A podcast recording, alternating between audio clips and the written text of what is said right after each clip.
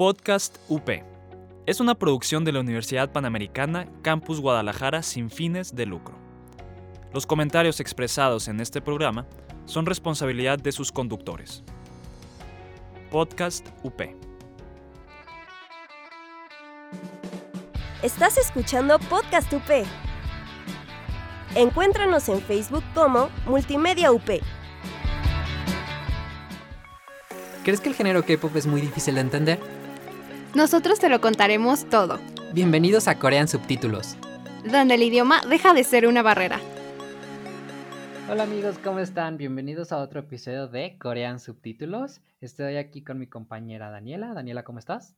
Hola a todos, súper bien emocionada por nuestro programa, como siempre. Muy bien. Bueno, nada más recordarles que estamos grabando este programa gracias a Multimedia UP y agradecer a Jazz, que es la que nos ayuda a editar estos programas desde casa, ahorita que estamos en pandemia. Por favor, quédense en casa si es que están escuchando esto durante la pandemia. Si no, pues bueno, salgan, diviértanse. Esperemos que sea pronto. Pero bueno, vamos a hablar sobre el tema de hoy, que ya sé que siempre lo decimos, pero estaba muy interesante. La verdad, este tema me gustó investigarlo. Creo que es una pregunta que empezó como una broma entre Dani y yo, eh, pero cuando lo investigamos nos dimos cuenta de, ah, caray, sí es un tema interesante. Sí. O sea, sí hay estudios y todo, ¿verdad? Ajá, o sea, de hecho yo también, la verdad, cuando estábamos hablando de hacer este programa, yo pensaba y dije, va a estar medio difícil encontrar información, pero no, la verdad es que hay muchísima. Entonces fue como, wow, qué bueno que sí. O sea, pues es que sí es una duda como universal. Y creo que estaría mal que no nos importara saber por qué no o la razón. Entonces creo que esto es algo que ustedes se han preguntado, en especial si no les gusta el K-pop o en general no les gusta nada asiático. Más de una vez se preguntaron por qué no los puedo diferenciar o todos los chinos son iguales. Y aparte chinos, ¿no? O sea, generalizamos. Sí. Sí, pues de hecho, y eso creo que sobre todo es un problema que pasa con el K-pop, porque muchas veces escucho a la gente que dice de que, ay, K-pop, pues está padre, pero la verdad me da flojera, o sea, adentrarme porque no los puedo diferenciar.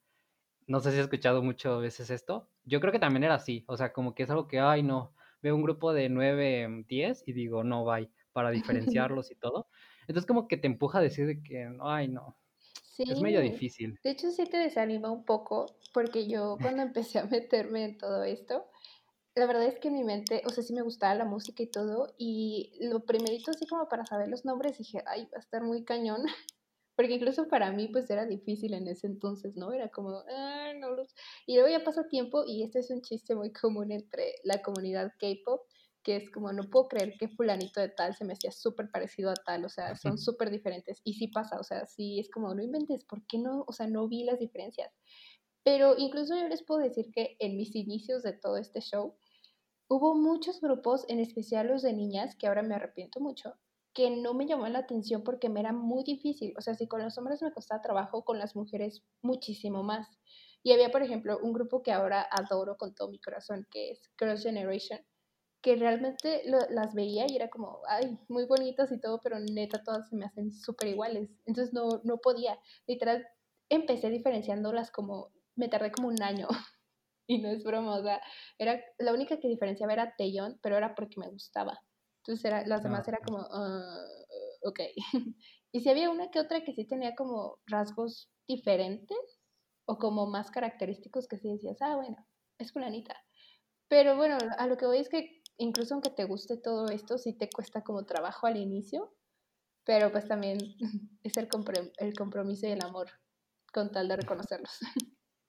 Sí, pues de hecho, por ejemplo, en mi caso, con Blackpink, que fue de los primeros grupos que me empezó a gustar, eh, um, no los diferenciaba, eran cuatro. Entonces, ahí sí me decía, ay, no. Me acuerdo que hablaba contigo de Blackpink y me ponías videos, y yo decía, es que no las diferencio. Y tú de, o sea, ¿cómo no las diferencias? Dice, está súper fácil, son súper diferentes. Y me acuerdo que me decías, mira, la que tiene copete, esa siempre es lisa. Y, y ahí peleate, la que es rubia es Rosé, y ahí peleate entre Jisoo y, Y y Jenny, Jenny. que, que son muy Y- diferentes. Bueno, ahora yo no sé sí, tú cómo lo veas, pero son muy diferentes, ¿no? no, sí, de hecho, o sea, Lisa siempre creo que fue la más fácil de identificar, pero yo creo que porque como ella es de, em, ¿es de Tailandia, sí, ¿no? Tailandia. Es, ajá, tiene un rostro muy diferente al típico coreano, sí es muy diferente, entonces para mí fue muy fácil identificarlas, como de, ah, sí, y aparte tiene el copete, entonces sí fue muy fácil identificarla a ella, pero por ejemplo, cuando Rosé tenía el cabello negro también al principio, y ahí sí decía, ay no, entre Jisoo y Rosé decía, no, no, no, no podía. Jenny creo que fue la segunda que más fácil puede identificar, también porque siento que tiene un rostro, aunque sí es muy asiático, 100% coreano, sí tiene unos rasgos como muy característicos, no sé, como los ojos, incluso también por los cachetes, siento que sí es como muy diferente. Pero sí, ahorita ya, o sea, las diferenció perfectamente a las cuatro. A veces sí me, por ejemplo, cuando veo un fan art o un dibujo de, de, entre Jenny y Jisoo, como las dos tienen el cabello negro, ahí sí digo, uy, no, adivina cuál es cuál. Y no. Pero sí, o sea, adivina ya cuando me acostumbré, ándale, literalmente, ya cuando me acostumbré a cada grupo, al grupo y pues realmente me familiaricé, fue como, ok, ya puedo diferenciar. Y así con varios grupos, o sea, si veo un grupo no sé, mm, nuevo, digo, ay no, Dios. Pero conforme vas viendo y viendo, te vas dando cuenta de las diferencias y detalles y vas aprendiendo. hoy Entonces... Bastante. ¿eh? De hecho, hay como también, como en este tema, hay también otro como fenómeno que es súper común y que a lo mejor a ti no te pasa tanto porque no estás como súper deep en todo este show. Pero pasa mucho que puedes ver un grupo y solo, o sea, solo ubicas a un integrante y ese integrante es como la imagen de ese grupo. E incluso pasa muchísimo de que tú crees que es el líder y siempre se te va la idea de que es el líder, es el líder, y luego investigas más del grupo y resulta que no. O sea, pasa mucho esto, por ejemplo, con Super Junior o con Shiny, que todo el mundo era como, el líder de Shiny es Jonghyun. Y es como, no, no es él. es Sonyu. Y en Super Junior también. Eh, el líder de, de, ellos es Shiwon. Y no, no es Shiwon, es Ituk. Entonces es como, ¿what?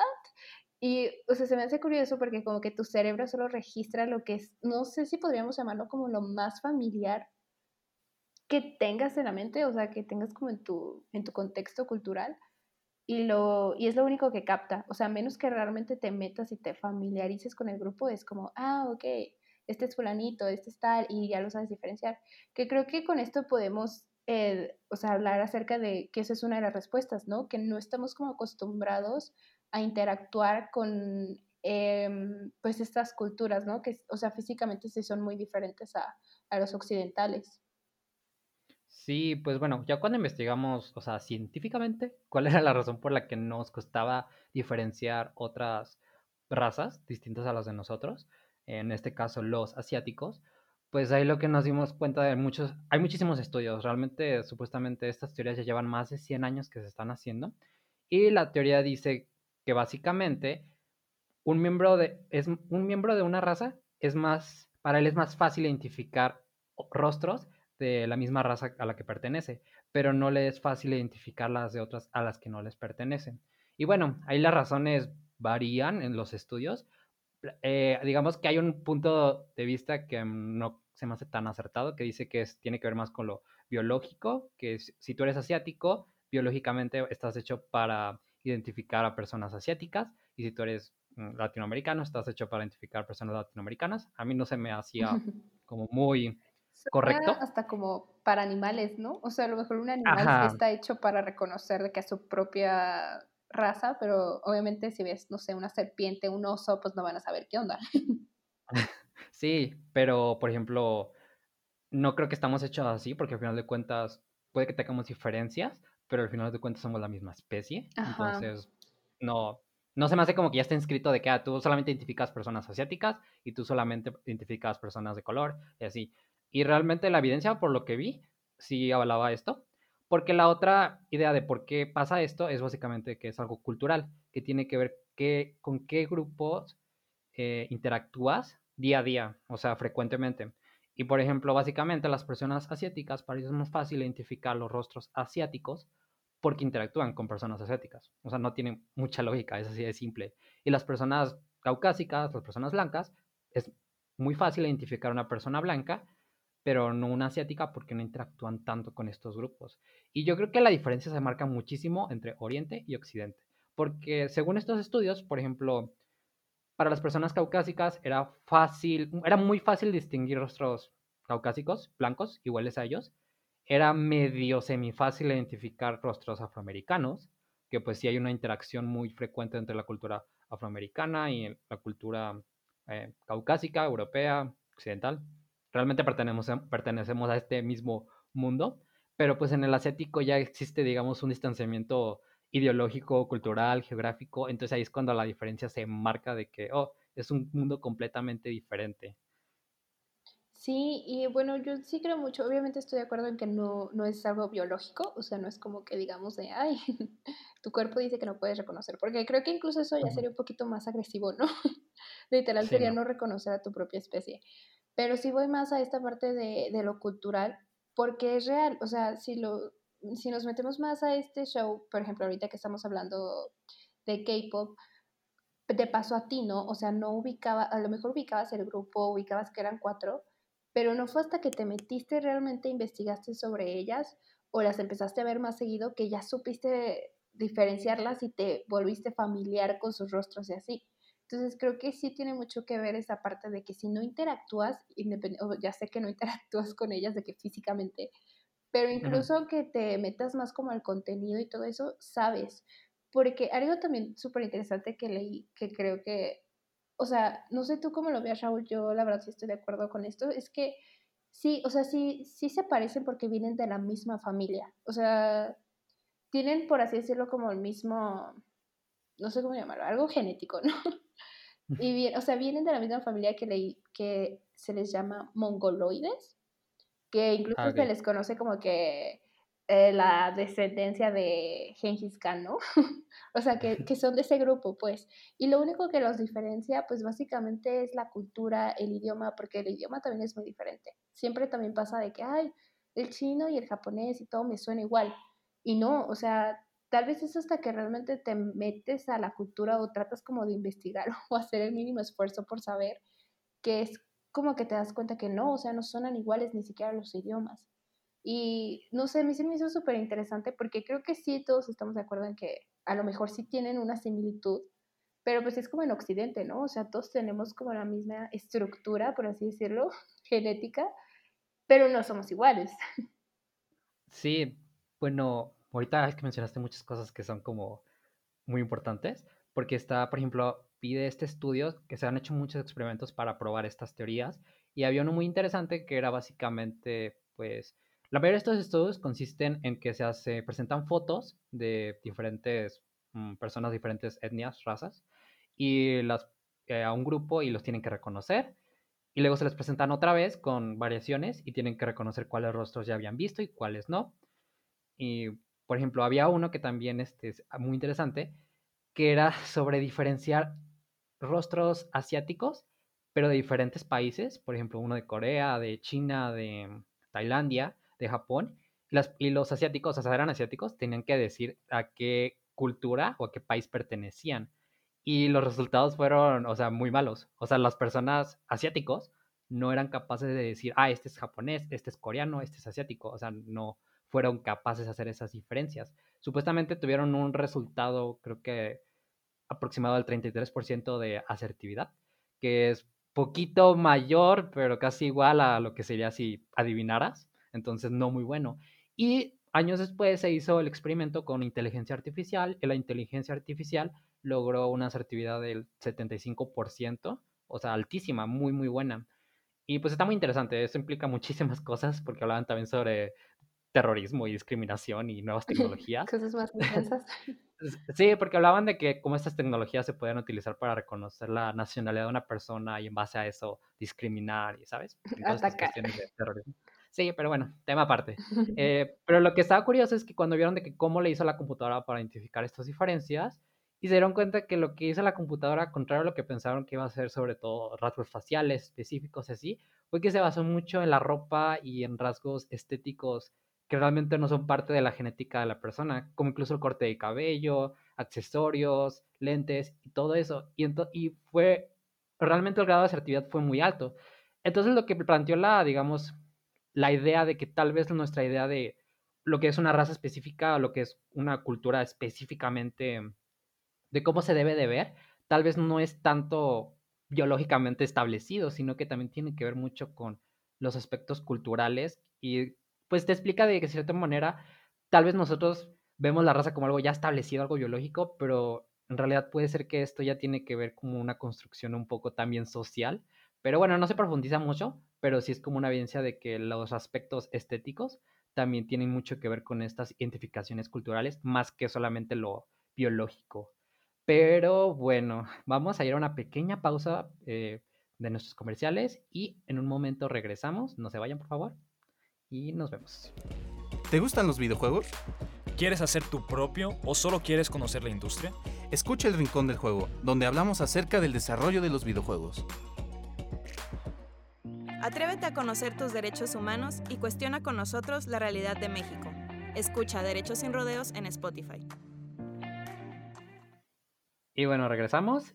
Y bueno, básicamente estábamos hablando sobre cómo la inteligencia artificial nos decía que el concepto de lo que es una raza y una identidad biológica también tiene que ver mucho sobre cómo, pues digamos, es una cierta construcción social también.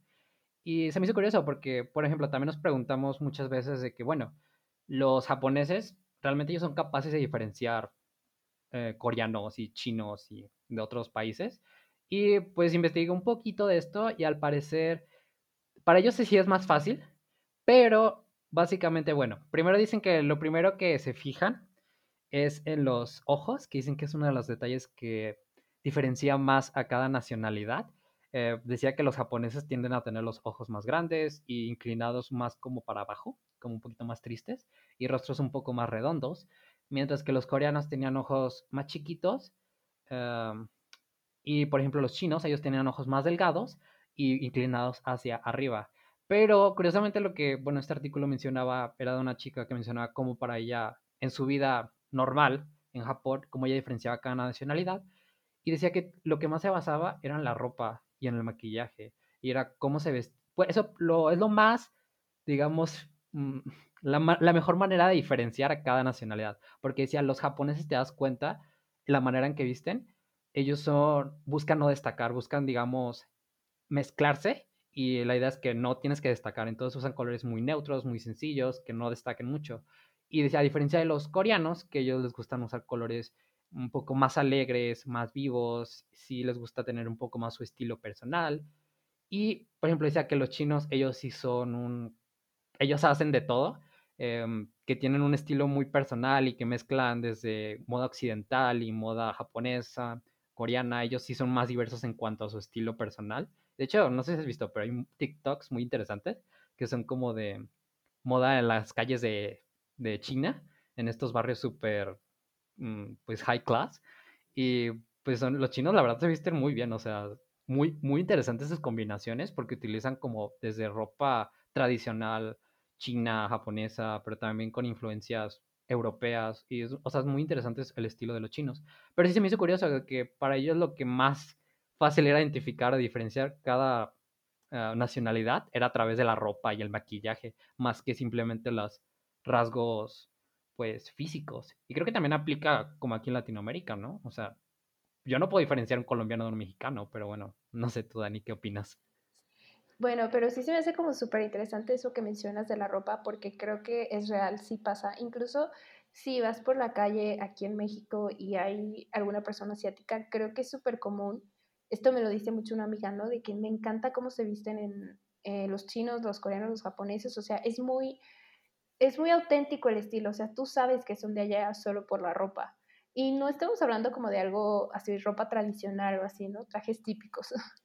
Pero lo que mencionas, ajá, como mencionabas, por ejemplo, lo de que nosotros mexicanos pues tampoco vamos a saber diferenciar todas las, a, a todas las personas de diferente nacionalidad en Argentina, en Chile, cosas así, pues no, porque pues básicamente somos iguales. Pero se me hace como súper interesante cómo estas cosas que no son físicas sí te ayudan a diferenciar. Eh, o sea, tú puedes ver la vestimenta típica de Irlanda eh, y dices, ah, esa persona es de Irlanda, pero obviamente si lo ves, pues, o sea, sin, sin ropa, o sea, ropa normal. Sorry, con ropa normal. ¿Sin ropa? no, no, no. No. Si lo ves con ropa normal, pues obviamente te puede parecer como alguien de Londres o Estados Unidos, ¿sabes? Entonces creo que sí es como también curioso esa parte de cómo hay elementos más, lo que mencionabas, ¿no? Estéticos, lo del maquillaje y cosas así, que tal vez son los que te ayudan a saber como quién es quién, o sea, entre culturas.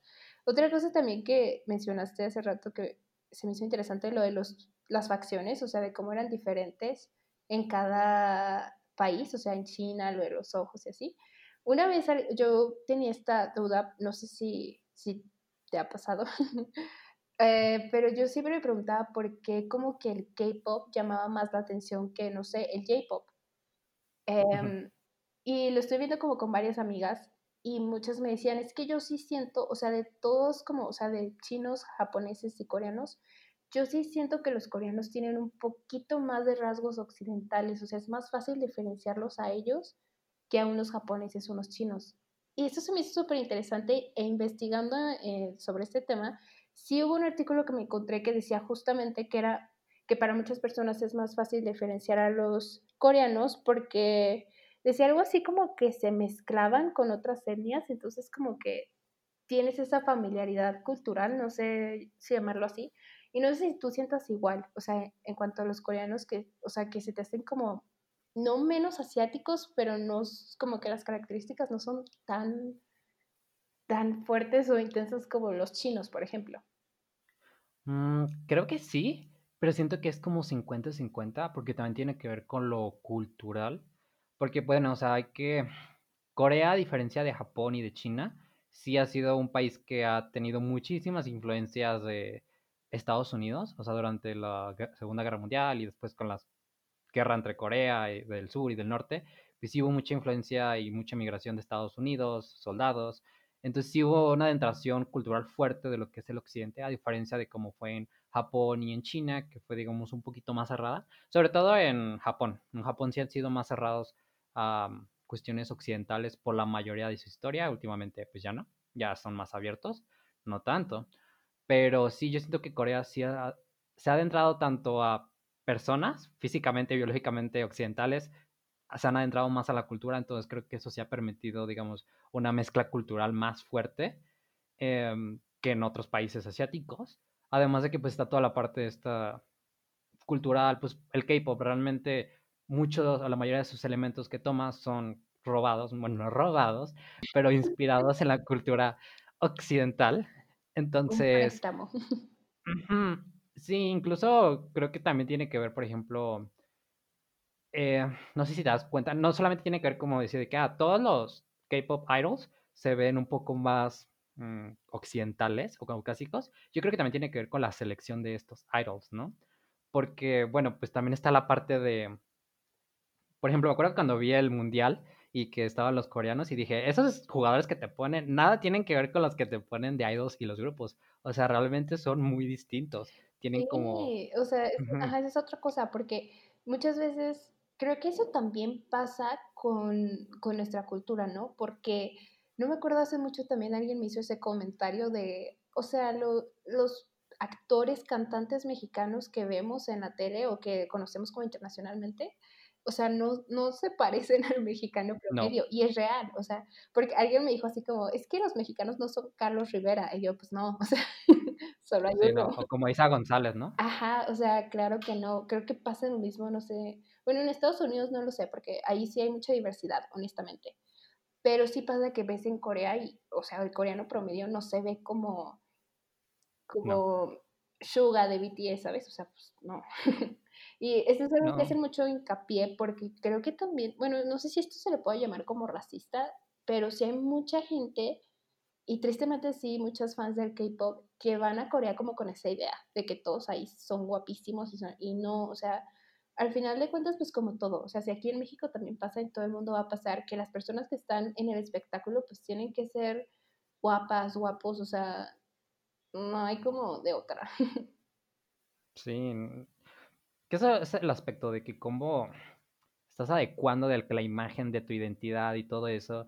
Al final, bueno, yo creo que ese es otro tema sobre cómo realmente es perpetuar estereotipos sobre lo que es verdaderamente la belleza y todo eso. Yo creo que sí es muy importante que diversifiquemos qué personas se representan. Y aquí en, en México, en Estados Unidos, Corea, realmente es decir, de que no solamente hay un tipo de forma de ser coreano físicamente, sino hay muchísimas variaciones, que creo que es algo que sí, el K-pop ha fallado, creo que últimamente ya ha estado siendo un poco más diverso, pero todavía le falta muchísimo. Pero sí, es un tema muy interesante. Y bueno, yo creo que ya para acabar, lo- nos gustaría mencionar un poco sobre cómo también tiene que ver muchísimo la ideología entre las diferencias, digamos, de Occidente y pues de Oriente, porque algo que mencionaba, que me estabas mencionando hace poquito, era sobre cómo reconocemos rostros aquí en Occidente, que la manera que lo hacemos nosotros es vemos a los ojos. Es lo primero que hacemos para reconocer a una persona, mientras que en Oriente lo que hacemos es ver, ellos dicen que ven a las narices. La razón por la que ellos ven a las narices es porque es el centro del rostro y a partir de ahí pueden ver el todo. Mientras que nosotros vemos los ojos, luego vamos partes por partes viendo nariz, orejas, Sí. mejillas, labios. De hecho, se me hizo, ay, perdón que te interrumpa, No, se me hizo no, sigue. súper interesante eso porque incluso en el, en el artículo que leí lo llevaba como más a profundidad, ¿no? Decía algo así que los, que los occidentales éramos más individualistas y los asiáticos Ujú. eran más colectivistas, si se dice así, pero pues que Sí. sí, sí, se, sí eran más de grupo y que incluso había una cuestión ahí de respeto de no ver a los ojos a las personas en Asia y que por lo tanto era como la nariz el centro de todo. Y eso se me hizo súper interesante porque, o sea, la verdad me puse a pensar y yo sí hago eso. O sea, incluso siento que no hay como una vergüenza como tal. O sea, no sé si te pasa igual que ves a alguien y literal sí, o sea, sí te lo quedas viendo como los ojos. Y, y luego ahí de- decía, se me hizo súper curioso que decía, ven un ojo, luego ven el otro, luego ven la boca. Y es real, bueno, yo lo hago así a veces, o sea, de que ves un ojo de una persona, luego ves el otro y es como los ojos. luego ves los labios y Mm. es como los labios. Y ya haces como todo el registro de la, de la cara y, o sea, nunca le había dado como tanto sentido a eso. Y algo que decía ahí el psicólogo que realizó el estudio fue que, que muchas veces generalizamos, porque era como, o sea, como que esta manera de mirar, que era algo así como triangular, eh, creíamos que todos los seres humanos lo hacían y no.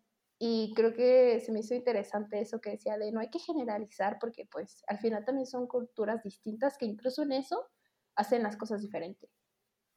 Sí, de hecho se me hizo muy curioso porque es algo que no lo piensas, pero digamos, lo sabes instintivamente que tú lo haces así y luego que dices, wow, no todos lo hacen así. Y se me hizo muy curioso cómo la idea esto de nosotros muy individualistas, eh, que realmente nosotros, a lo que explicaba, a lo que entendí, nosotros para poder diferenciar un rostro de otro, que se nos parecen similares, nos basamos en rasgos específicos. Porque muchas veces yo lo que hago es como de que, ay, diferencio a tal persona por sus ojos o por sus labios. Y los asiáticos no hacen tanto eso, lo ven por el todo. Y tiene que ver más con su ideología de cómo ellos ven, digamos, a la sociedad como un todo y ellos como parte de ese todo y nosotros nos vemos más como individuales. Entonces es muy, está muy interesante, la verdad les recomiendo mucho que investiguen sobre este tema. Salen muchísimos temas interesantes. Por ejemplo, otra cosa que mencionaba es como también es más fácil, por ejemplo, para nosotros como mexicanos identificar las emociones dentro de otras personas que pertenecen a nuestra raza y es más difícil identificar las emociones en otras razas. Entonces sí es muy interesante todos los temas que surgieron de este tema tan simple. Pero bueno, yo creo que eso ha sido todo por hoy. Dani, no sé si quieres agregar algo más. Mm, No, pues la verdad es que sí estuvo muy interesante todo. Eh, había muchísima más información que les podemos compartir, pero igual como dice Raúl, pueden investigar. Hay muchísimo. Creo que esto ya no es solo de asiáticos, como lo mencionas, ya hasta de nuestras mismas culturas o aquí en Occidente hay como mil razones, mil cuestiones que, que seguimos aprendiendo básicamente. Pero bueno, que eso ha sido todo. Entonces, muchísimas gracias. Por favor, síganos en nuestras redes sociales. Estamos como Corea en Subs en Instagram y Facebook para que encuentren nuestras actualizaciones y sepan todo. Y bueno, agradecer a Multimedia otra vez. Y bueno, creo que ha sido todo. Muchísimas gracias y nos vemos a la próxima. Bye. Gracias por escucharnos y nos vemos la próxima. Y no olviden poner los subtítulos. Estás escuchando Podcast UP. Encuéntranos en Facebook como Multimedia UP. Podcast UP. Es una producción de la Universidad Panamericana Campus Guadalajara sin fines de lucro. Los comentarios expresados en este programa son responsabilidad de sus conductores. Podcast UP.